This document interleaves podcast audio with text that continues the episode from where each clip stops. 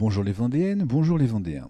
Pour cette nouvelle chronique, je vous invite à vous pencher avec moi sur une spécialité gastronomique vendéenne qui doit autant sa célébrité à son nom original qu'à ses qualités gustatives, le fion.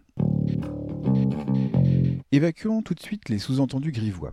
L'appellation fion ou flin est tout simplement une variante du mot flan, en parler local et plus précisément dans le patois de l'ouest de la Vendée dont ce dessert est originaire. On peut même situer l'épicentre du fion à Esnay et au Poré-sur-Vie. C'est d'ailleurs une boulangerie de cette commune qui l'a remis au goût du jour il y a une trentaine d'années.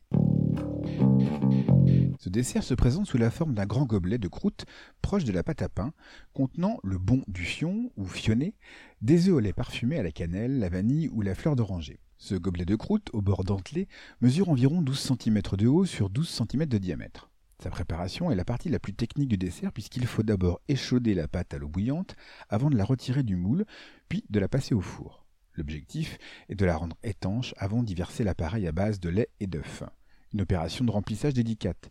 Pour éviter que la pâte ne se fissure, les cuisinières d'antan entouraient le fion d'un linge blanc et le nouaient avec une ficelle.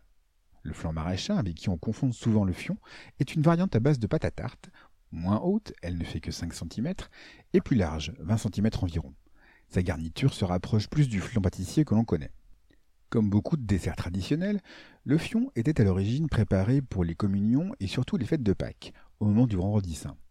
La superstition voulait d'ailleurs qu'il ne fallait en aucun cas goûter le fion avant le samedi midi de Pâques ou avant que la patronne ne soit revenue de la première messe, au risque de voir des crapauds et des serpents se mettre dedans. C'est tout pour aujourd'hui, je vous souhaite une excellente dégustation. C'était Sébastien de la page Facebook Le Saviez-vous Vendée.